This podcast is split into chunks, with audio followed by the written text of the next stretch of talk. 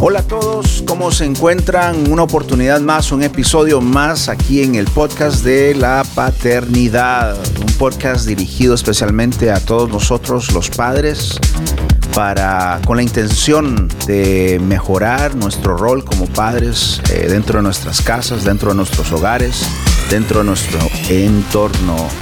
Eh, me acompaña, soy Jonathan Ávila y me acompaña mi gran amigo Víctor Soto. ¿Cómo estás, Víctor? Hola, saludos, ¿cómo están todos? Pues aquí muy contentos. Es un placer, un gozo estar participando en este proyecto. ¿Cómo estás tú, Jonathan? Pues bien, bien, bien. Hablamos uh, detrás de los micrófonos antes de comenzar la grabación, pues que hemos tenido una semana ocupada, ambos. Claro. Eh, creo que por lo poco que me contaste, tú tuviste una semana más intensa que la mía. Claro que sí, sí, siempre estamos, este, me gustaría ser un poco más productivo, porque siempre estoy ocupado y dicen que a veces el estar ocupado no quiere decir que seas productivo. Mm. Este, creo que me falta ser más productivo. Estoy muy ocupado, pero este, estoy trabajando en eso. Sí, fue una semana muy ocupada, pero me siento muy satisfecho de que, de, de las cosas que hago, el mantenerme ocupado. Así es, así es, es cierto. Pero algo que me llama la atención y va conectado a lo que vamos a hablar hoy es que a pesar de que me has dicho, hey, he estado cansado, y pero noto que me seguías contando, hey, pero me levanto a las seis, de ahí me, me contaste todo tu día. y mi pregunta es, ¿por qué lo haces? A, a, pesar de que estás cansado. Si lo normal sería, nah, pues tengo un poquillo de pereza, voy a acostarme un rato y dormir un rato, ¿no? Y yo creo que tiene que ver con el tema de esta ocasión, de este episodio. Claro que sí, porque si a veces nosotros le preguntamos a alguien por qué, ¿por qué te levantas? ¿Por qué vas al trabajo? La primera respuesta es ¿por qué? Porque tengo que hacerlo. O porque tengo que mantener a mi familia. Y en realidad, cuando nosotros hacemos las cosas con entusiasmo, con las ganas de hacerlo, es porque tenemos un sueño y lo queremos alcanzar. Entonces yo tengo muchos sueños, tengo muchos sueños, quiero hacer muchas cosas, pero para eso tengo que trabajar en ello, tengo que, tengo que autodisciplinarme, tengo que mantenerme activo, tengo que mantenerme aprendiendo, tengo que mantenerme preparándome, ya sea con lectura, uh, oración y con actividad física. Creo que diste la palabra, bueno, dijiste varias palabras, palabras claves. Uh, sin embargo, la que quiero recalcar en esta o resaltar en esta um, oportunidad es la palabra que dijiste, disciplina, autodisciplinarme. Así que en esta ocasión vamos a hablar de la educación disciplinaria, la educación disciplinaria. Estaba leyendo que este término, este concepto viene eh, de un filósofo inglés eh, de apellido Locke. Básicamente, por lo que tengo entendido, eh, este concepto viene de la idea de que los niños o el ser humano viene a este mundo con una, básicamente como una hoja en blanco, un libro en blanco, listo para, para escribir, para en, escribir ella. en ella, ¿no? Y, ya una vez que, comienzan todas las dinámicas de la familia, interacción entre padre, madre, hermanos, en toda esa, ahí comienzan los hábitos, comienzan las malas costumbres. Ahí se empieza a escribir. y ahí se empieza a escribir. Entonces la, la, idea es que desde pequeños eh, comencemos a acostumbrar o a instruir eh, a nuestros hijos en un estilo de vida diferente. O sea, ya ponerlos en, en, una cierta disciplina de vida, ¿no?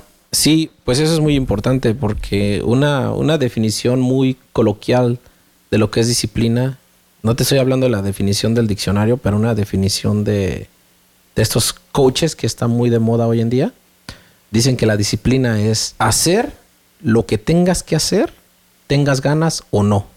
Y a veces uno cuando piensa en disciplina piensa en otras cosas, ¿no?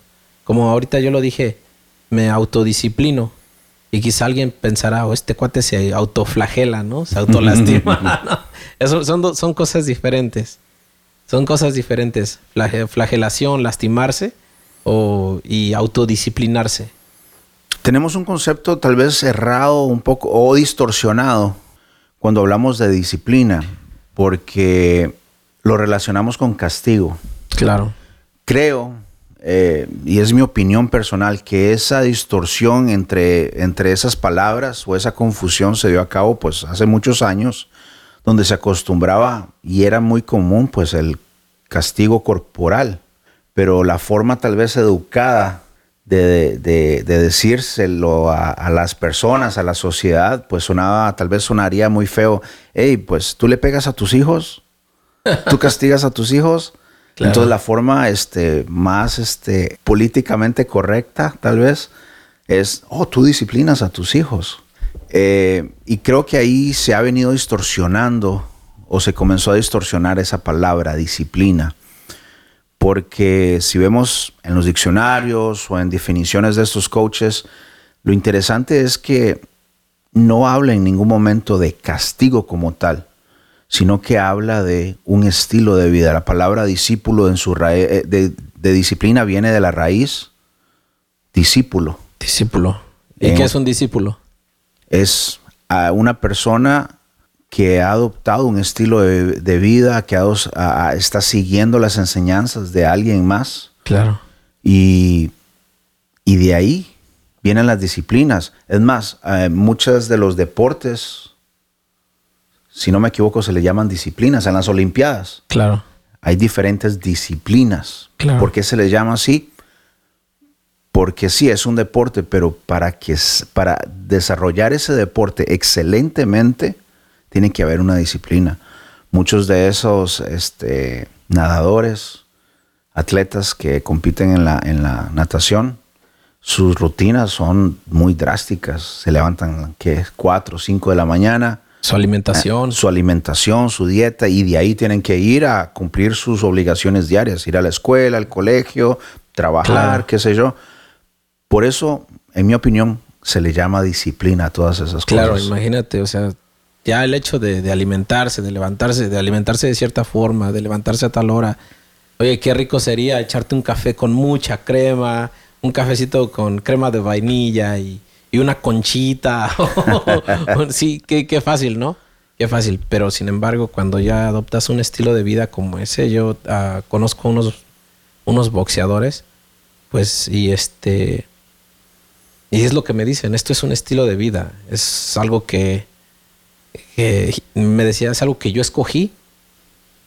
Y pero dice, pero a vez siento que el box me escogió a mí, dice, porque me encanta. Entonces, sí, es un estilo de vida. Es un estilo de vida. Y yo me atrevería a decir también que el rol de padre es un estilo de vida. Claro. Tal vez no escogimos ser padres, tal vez sí lo escogimos, pero ya estamos todos en el barco adentro y dentro de ese barco se le llama un estilo de vida, un estilo de vida de padre. O sea, no es de hoy sí, hoy sí tengo ganas de ser papá. Claro. Mañana no tengo ganas de ser papá. Es un estilo de vida. Sí. Y para, como, como decimos, para que exista un eso, se necesita disciplina. Sí, mantener cuidando ese, ese barco porque dicen que hasta un hoyo pequeño, un hoyo pequeño hunde un gran barco. Entonces hay que estar muy atentos de todo eso y para eso son todos estos temas, ¿no? vamos a, si al, final de un tiempo ponemos todos estos temas juntos, pues todos aprendemos unos de otros. Estaba mirando unos artículos ah, donde nos dan algunos consejos eh, o prácticas que nos pueden ayudar a la, disciplina. Y el primero me llamó la atención porque, porque te sacude, te sacude. Porque muchas veces nosotros como padres vemos la disciplina de abajo para arriba enseñarle a nuestros hijos. Pero este consejo o esta, este, este punto dice mostrar y decir. Mostrar y decir. O sea, que le da vuelta al asunto. La disciplina, la educación disciplinaria comienza de arriba hacia abajo. Y me llamó la atención esta, esta perspectiva diferente. Dice que tienes que enseñar a los niños la diferencia entre lo bueno y lo malo con palabras, y acciones. Y recalca, exhorta que dice que tenemos que ser un ejemplo de conducta de lo que usted quiere ver en sus hijos. Claro.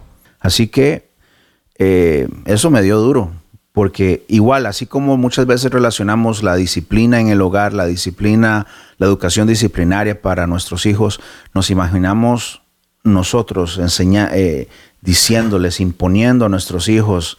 Eh, me acuerdo, no sé ahora, pero a veces yo este, crecí, pero mami, ¿por qué tengo que hacer esto? ¿Y cuál era la respuesta? Porque yo digo, imponiendo disciplina, pero la mejor forma de disciplinar a nuestros hijos es a través del ejemplo. Así que la, educación, la disciplina en casa comienza desde arriba. Tiene que ser testimonial, ¿no? Haz de cuenta que, digamos que mi hijo me echó una mentira y agarré la chancla y ándele, ándele y ándele, ¿no? Eh, ya le di unos chanclazos. Digo, y eso es para que no me vuelva a mentir. Y de repente suena el teléfono. Y le digo, contesta el teléfono. Y si es tu tía, dile que no estoy. ¿No? Entonces, entonces eso no, eso no, como que no hay coherencia. Exacto. Y los niños son inteligentes. Y ahí es donde entran ellos en conflicto, porque escucho que mi papá me dice, no mientas, me castigó porque mentí. Pero a los cinco minutos estoy viendo a mi papá mentir. Claro. Me castigaron porque dije una mala palabra, una maldición, pero a los cinco o diez minutos estoy escuchando a mi papá decir es el lenguaje que se escucha en casa, ¿no? Exacto. O sea, le digo a mi hijo, no digas groserías y yo soy el primero que está despotricando en la casa. O, eso hasta una o dos puede ser cuando yo escucho, yo he visto muchos ah, ejemplos donde los papás le dicen al hijo no no digas malas palabras y, prendemos el radio o la televisión en programas que no son aptos para niños. Y, y escuchamos a esta gente diciendo un montón de sandeces, malas palabras, groserías. Y eso es lo mismo que abrir la ventana de tu cuarto y, como dejar que alguien te esté diciendo cosas y que estén, tus hijos estén escuchando, ¿no? Por eso quise comenzar o quisimos comenzar eh, hablando de este tema desde arriba porque creo que ahí es donde hay conflicto, ahí es donde hay este, eh, discordia, tensión, porque mm, en muchas ocasiones queremos imponer en nuestros hijos algo que ni nosotros mismos somos capaces o estamos dispuestos a, hacer. Escucho, escucho con mucha frecuencia, ¿no? Este, por ejemplo, mi hijo estudia póngale ganas, ve a la universidad para que no seas como yo. Y eso me pone a pensar, eh, siempre he escuchado eso, me lo decía mi abuela, mis tíos, hey, estudie para que no trabaje como, no tenga que trabajar así como yo. Claro. Entiendo el concepto, pero qué interesante sería si hubiera sido al revés, ¿no? Estudia para que seas como yo. Claro. Solo me imagino qué clase de... Yo sé que la realidad pues es diferente, los trasfondos, ¿verdad? Venimos de diferentes trasfondos y queremos siempre lo mejor para nuestros hijos, eso siempre, ¿no? Pero qué interesante sería, en vez de decirle a nuestros hijos, y es, tal vez estoy poniendo algo difícil de alcanzar o no sé, eh, avísenme, perdónenme, me disculpo, pero qué, qué diferente sería si más bien, mi hijo, yo no terminé la, la high school pero voy a sacar mi GED. Impresionante. Voy a sacar mi high school. Voy, a, voy a, tratar a enfocarme, a meterme en una escuela de eh, técnica, eh, no sé, a estudiar. Prepararme. Que, mi hijo me vea a mí prepararme. Eh, que solamente porque soy padre, porque soy adulto, mm, eso no significa que debo dejar de aprender. Entonces, ese estilo de vida va pasando, va comenzando a, caer. A penetrar. A penetrar. Claro. Eh, sobre nuestros hijos. Y es muy importante porque, digamos, cuando son pequeños nosotros les exigimos, ¿no? Y, quizá obedecen cuando son pequeños, son como un animalito que, obedece por instinto porque siente que lo vas a lastimar. Y te obedecen. dices, hágame esto y ya. Y me, limpia su cuarto. Y me saca la basura y me hace esto, ¿no? Y lo hacen de pequeños porque te tienen miedo. Pero ¿qué pasa cuando ese joven, cuando ese ya se convierte en un adulto? Y nosotros nos vamos haciendo viejitos, más chiquitos y, y se dan cuenta que, que no los puedes dominar como antes. Porque una cosa es, es dominarlos y otra cosa es educarlos, aplicarles moral. y me gustó el ejemplo que dabas ahorita de, digamos, de estudie, para que no sea como yo. Y el estudio, esta es mi opinión propia, uh, quizás estoy mal, pero yo me atrevo a decir que el estudio es algo, es una herramienta muy buena que abre muchas puertas. Pero pienso yo que no lo es todo. Pienso que es una herramienta muy importante, muy buena, hace las cosas más fáciles, quizá un trabajo no tan desgastante físicamente, pero siempre el trabajo en sí es duro. Pero ahora con lo que voy con esto es que tú puedes ver abogados que son unos tranza de primera. Tú puedes ver licenciados que son unos déspotas. Tú puedes ver gente con degrees, tú puedes ver gente con títulos que no saben, no saben tratar a un mesero. Y cuando una persona así no tiene, no tiene principios, solamente es un dicen por ahí, es un pobre diablo con, con título, ¿no? O es un desgraciado con título. Pero lo más importante es implantar los valores. Implantar los valores. Aprende que, hey, mijo, pues ah, no quieres estudiar. Tú quieres, quieres ser el barren, quieres ser barrendero, pues sea si usted quiere hacer eso, hágalo, pero siempre con una sonrisa y con todas las ganas. Sea el mejor barrendero. ¿Quieres trabajar en la construcción? ¿Quieres trabajar en el framing? ¿Quieres trabajar de carpintero? Órale.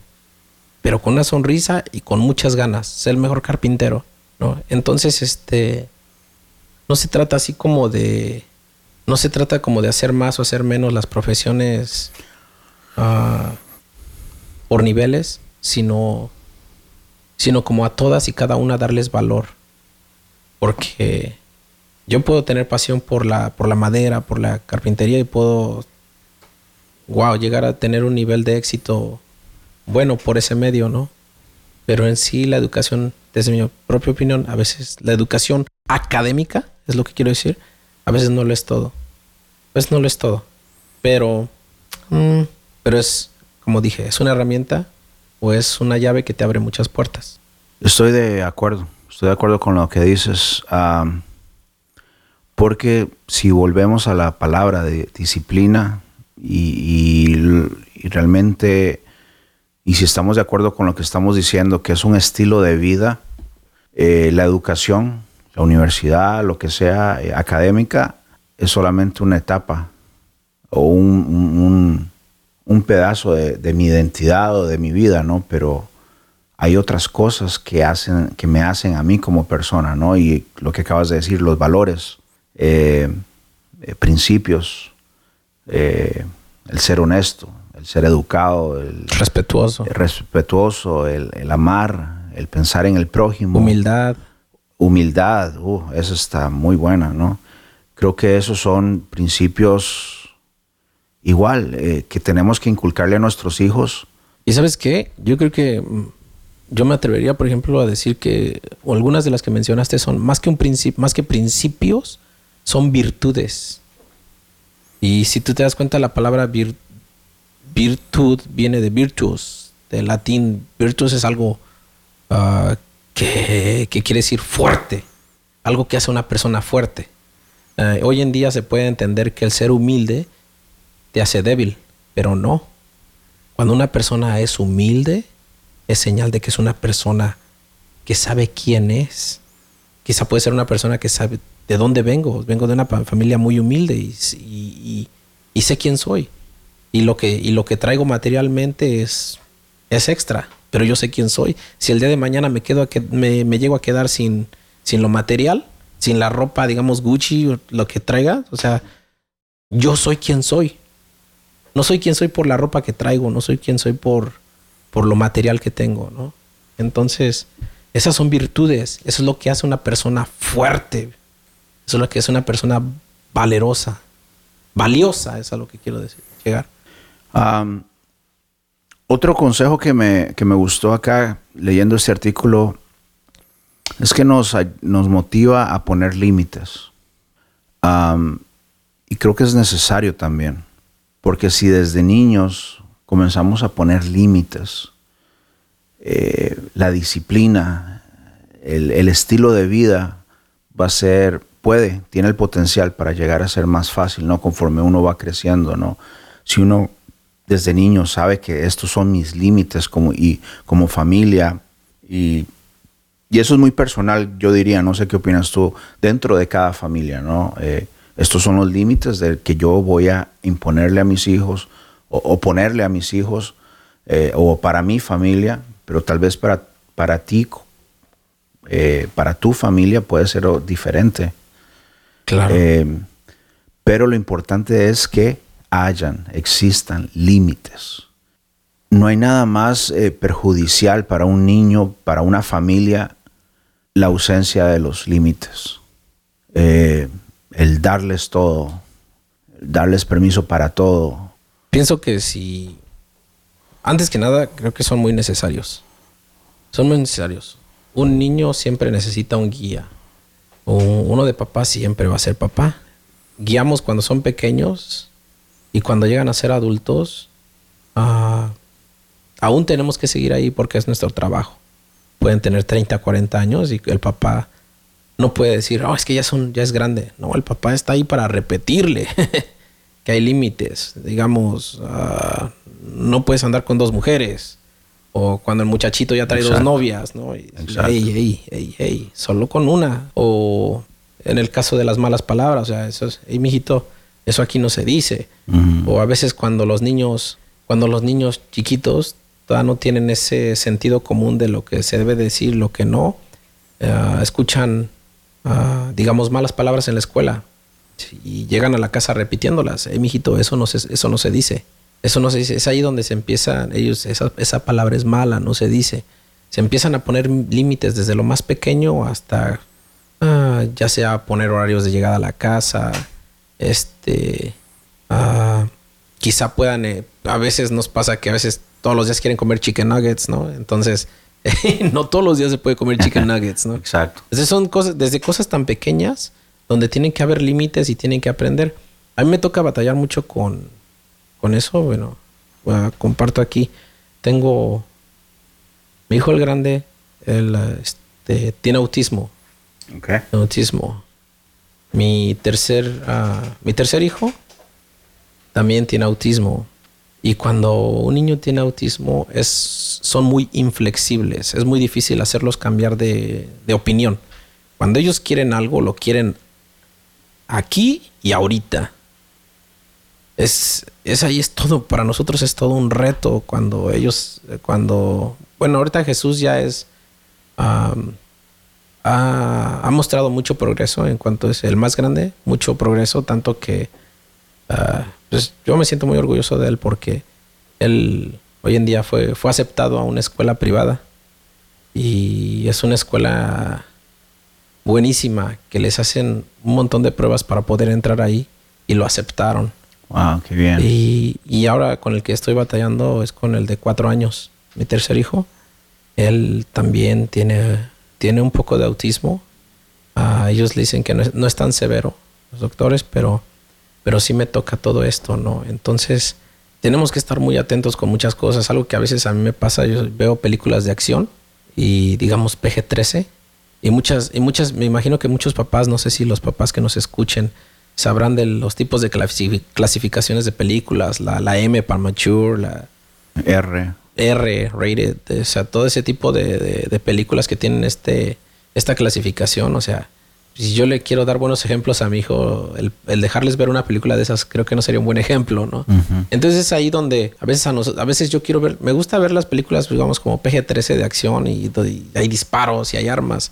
Y a veces mi esposa, que es mi complemento, porque sin ella yo creo que yo las vería, pero ella está ahí para recordarme, hey, eso no lo vemos cuando están los niños o o eso no se ve aquí. Entonces, pues ya me, dan mi disciplina a mí, ¿no? Entonces, sí creo que son cosas, ah, cosas en las que uno mismo se pone límites para uno poder poner límites, ¿no? Entonces, y, y, así es como manejamos muchas de las cosas en la casa. Como te digo, hasta ahora hay muchos retos para nosotros con, con este tipo de circunstancias como las de Sebastián. Él tiene un poco de, de autismo, pero, pero es un reto para nosotros ¿Cómo, ¿Cómo, le han enseñado o qué, tipo de recursos eh, han tenido ustedes para aprender cómo poner límites con, con un hijo eh, con, eh, con, este, con autismo? Ah, con, con Jesús tuvimos que tomar terapias. Tuvimos que tomar terapias ah, con un psicólogo. Con este pequeño no hemos ido a terapias, pero mi esposa sí este, está... Eh, viene en la casa a darle unas... Uh, primeramente terapias... Le dieron terapia de habla primeramente. Pero de comportamiento, este, pues ahora sí que con él no hemos tenido terapias de comportamiento. Solamente le dan terapias ocupacionales y terapias... Le dieron terapia de habla. Ahorita ya solo está con terapias ocupacionales pero de comportamiento es con lo que batallamos. Y con esto, uh, para esto mi esposa, uh, que es la que pasa más tiempo con él, ella toma, ella toma, este, se puede decir como unas clases en línea y de consejería. Entonces ya le dicen, hey, maneja las cosas así. Hay veces que tienes que practicar unas cosas que se llaman retención. Cuando eso, eso me encantó porque cuando él está en una, cuando él está en un en un momento de, frustración, a veces necesita que los abraces muy fuerte para contrarrestar como su ira que tienen. Es, es, es, es... ya hay muchas, hay muchas cosas, pero a veces funciona, a veces no. A veces no sabe si es berrinche del niño o es parte de su, vaya, de la, del autismo. Es, es muy difícil lidiar, por eso te digo que es todo un reto. No sabes si es un berrinche que está haciendo o, es parte del comportamiento que ya trae debido al, autismo. Es, es, todo un reto para nosotros. Tenemos que lidiar con mucho de eso. Wow, gracias por compartir eso, Víctor. Eh, definitivamente creo que es muy fácil eh, el venir aquí a hablar, este, hey, esto es disciplina y poner límites, pero también creo que hay que eh, traes a la mesa un punto muy importante, ¿no? Que cada familia tiene su contexto, su trasfondo, su historia, su realidad y basado en eso, este, se deben de poner estos consejos, lo que hablamos. O sea, no todo es eh, one size fits all. No es un tamaño unisex para todos. Tamaño estándar, ¿no? Ajá, no. Este, cada familia tiene sus retos, tiene sus virtudes y basado en eso se necesitan, este, acomodar las cosas, ¿no? Sí, porque cada padre conoce la persona de sus hijos. Puedes tener hijos que son un poquito más explosivos. Puedes tener hijos que te tiran a león, que te dan el avión. Pueden tener hijos que, que en el momento que tú les estás dando un consejo, lo toman como un regaño y se bloquean. O sea, se, se, aplica. Uno como padre empieza a conocer a sus hijos, pero es, es por eso que es muy buena la preparación, el prepararte, la lectura. Y cuando hay un seminario de, de paternidad, cuando hay, cuando hay todo este tipo de ayudas, hey, uh, tomarlo porque más que nada esto es una inversión, es una inversión. mencionaste algo de, tu esposa que me gustó y que me, creo que me lleva al punto, a otro punto que queremos, este, que, me, que quisiéramos abordar en este episodio acerca de la disciplina. Uno, tú dijiste que tu esposa es tu complemento. Claro. En otras palabras, eh, cuando tal vez te quieres salir de los límites ya puestos o, tal vez eh, ahí está ella para decirte, Víctor, hey, este es el límite, ¿no? Sí. Y yo me relaciono porque también mi esposa es así. O sea, creo que ese es el complemento, lo bonito, ¿no? De, ¿Sabes cómo lo veo? Es como que a veces lo que a mí a veces me falta, ella lo pone. Exacto. Entonces ahí es donde me complemento yo. Por eso digo que es mi complemento, porque ella tiene una forma de ver la vida que a veces yo no la logro captar así como ella la ve. Y cuando ella me dice cómo le está viendo, como que digo, wow, wow. Eh, sí, y, me, algo que me, que me gustó también o que me hizo este, sacarlo, resaltarlo, es las clases que tu esposa está tomando. Claro. Ah, y eso me lleva al, punto eh, de que también nosotros como padres necesitamos disciplinarnos. Necesitamos ser esos discípulos. Necesitamos también ser discípulos. Exacto, ese discipulado. Eh, eh, esa palabra tal vez tiene un poquito sabor eh, religioso, pues Jesús y sus discípulos, pero es una palabra universal, es una palabra, este, a pesar de que la religión la ha adoptado, no pierde su verdadero significado, que significa seguir a un maestro y tener un maestro. Ahora, ese maestro en su tiempo tuvo tuvo que ser discípulo. O sea, es toda una línea, ¿no? Y, mi, cuál es mi punto? Igual, vuelvo tal vez al primer punto, que debemos de ser ejemplo. ¿Y cómo podemos ser ejemplo? Si, si continuando con ese aprendizaje de ser padres, como tú dijiste, ir a seminarios, leer, comprar libros, estudiar, internet, eh, etcétera, etcétera. Conferencias. Exacto. no tienes, hoy en día no tienes ni que pagar conferencias. ¿Cuántas conferencias no hay en... Tú así escríbele eh, en YouTube. Sí. Ah, conferencia para jóvenes. ¡Pum! Y vas a escuchar una serie de consejos y una serie de, de, de de historias que se parecen a la historia de nuestros hijos, a su forma de actuar, a sus actitudes. Y cuando uno cae en cuenta y dice, wow, así es mi hijo. Pero ahí también esas conferencias te dicen cómo, re, cómo contrarrestar este tipo de cosas, de cómo manejarte tú, cómo manejar la situación.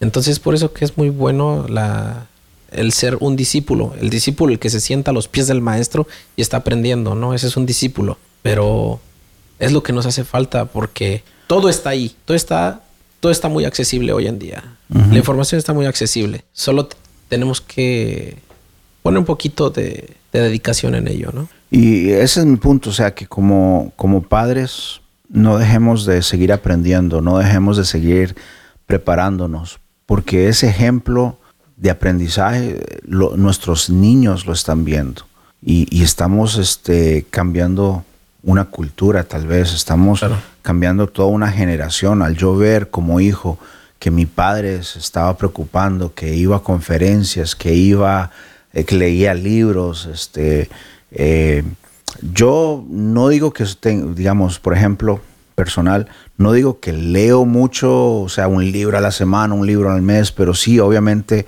leo con frecuencia. Eh, me gusta los ebooks, los audiobooks. Eh, entonces, eh, pero sí, trato de leer, es algo, y, y, eso lo aprendí más que todo de mi mamá. Ella nunca me dijo, Jonathan, tiene que leer, siéntese a leer una hora. No. Lo único que yo me acuerdo es que yo estaba jugando, levantaba mi mirada. Mamá leyendo. Y mi mamá estaba leyendo un libro. Fíjate que tienes mucha razón ahora que dices. yo nunca vi a mis papás leyendo, pero mis papás fueron unas personas muy trabajadoras y siempre he dicho yo que el, la más grande herencia que, que me han dejado, eh, yo creo que es el, el, trabajar. Y entonces ahí donde, donde confirmo que a veces uno inconscientemente no lo, no lo ve, pero el subconsciente, el, perdón, conscientemente uno no lo ve, pero el subconsciente lo está captando. Entonces es algo que yo aprendí de mis papás, el trabajo. Esa es la mejor disciplina, cuando tal vez el subconsciente lo capta.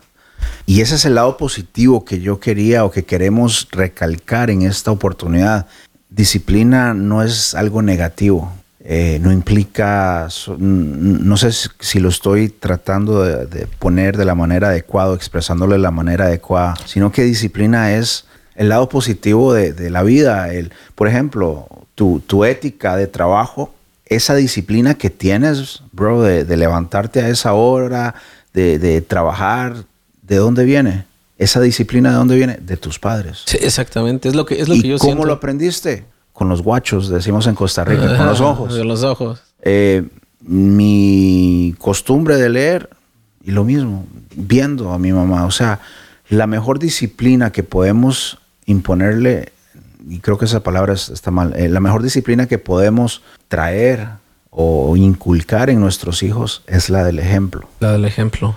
Ahora, lo mismo, nosotros necesitamos también ser discípulos. O sea, ah. nunca dejemos de ser discípulos, de, seguir, de cultivar, de, fortalecer, de ejercitar esa disciplina de padres, por ejemplo. ¿A qué me lleva eso? A que necesitamos mentores en nuestras vidas. Todos necesitamos un mentor en esta vida. Y podríamos pensar, ¿no? hay muchas personas que, que acudimos al amigo, ¿no?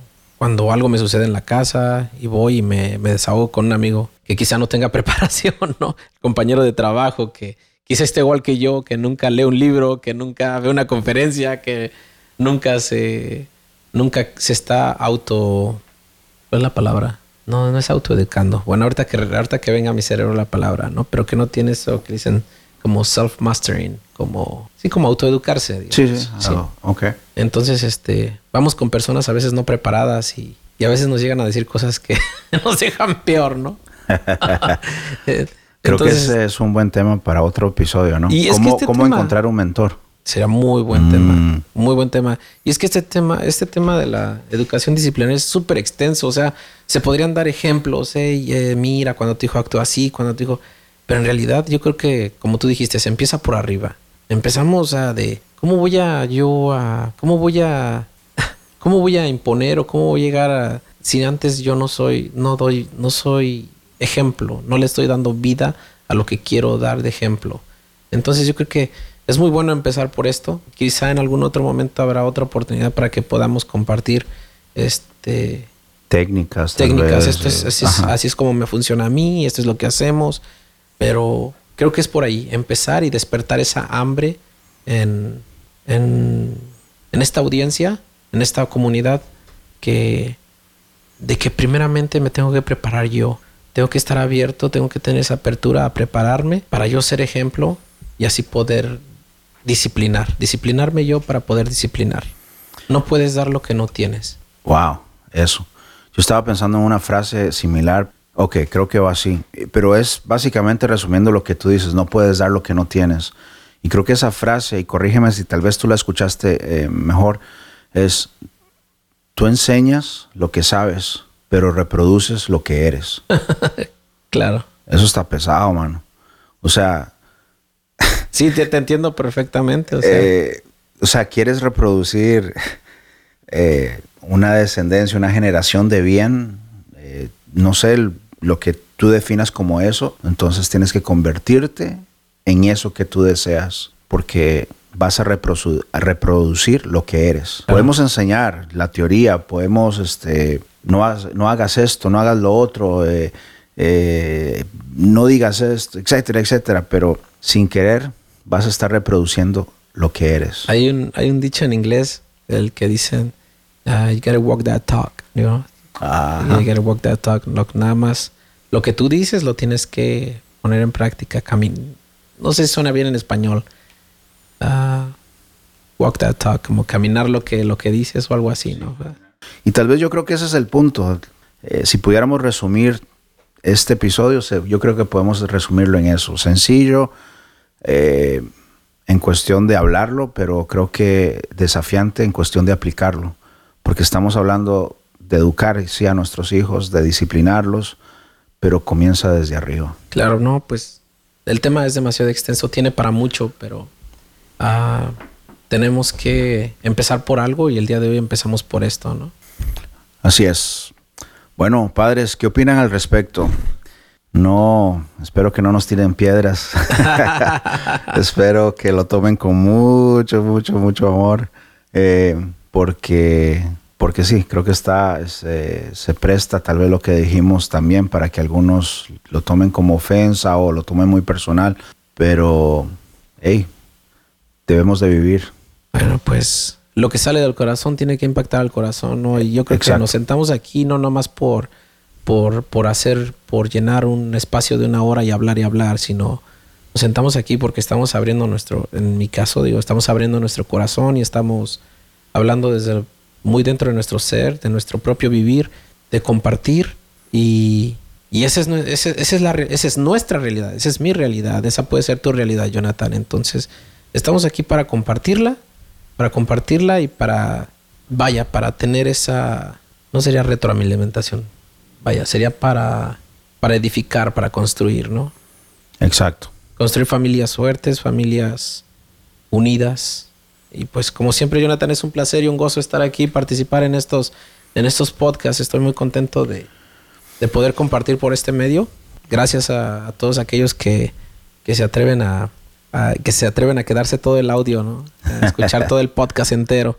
Este es nuestro cuarto, nuestro cuarto podcast, ¿verdad, Sí, cuatro, cuarto episodio. Esperamos que, que hayan muchos más. Así es. Eh, muchas gracias si has llegado hasta este minuto y estás escuchando estas palabras de agradecimiento porque te la mereces. El tomar tiempo, unos minutos, 30, 40 minutos para escuchar una plática eh, acerca de cómo ser mejores padres. Eh, requiere de resaltar lo bueno en ustedes, eh, padres. Así que seguimos adelante, seguimos eh, en el próximo episodio. No se olviden de compartir este, este podcast con sus amigos, con sus compadres, donde quiera que sean, donde quiera que vivan. estamos aquí para servirles. Eh, hacemos el esfuerzo de todas las semanas grabar porque creemos en ustedes, creemos en el rol de padre y creemos en lo importante que es el padre en la vida de una familia y en la vida de un niño. Claro. La familia es la base de la comunidad. Así es. Si no hay familias unidas, no hay comunidad. Así que nos miramos en la próxima. Que tengan una linda semana, que sueñen a colores. Adiós, buenas noches. Chao.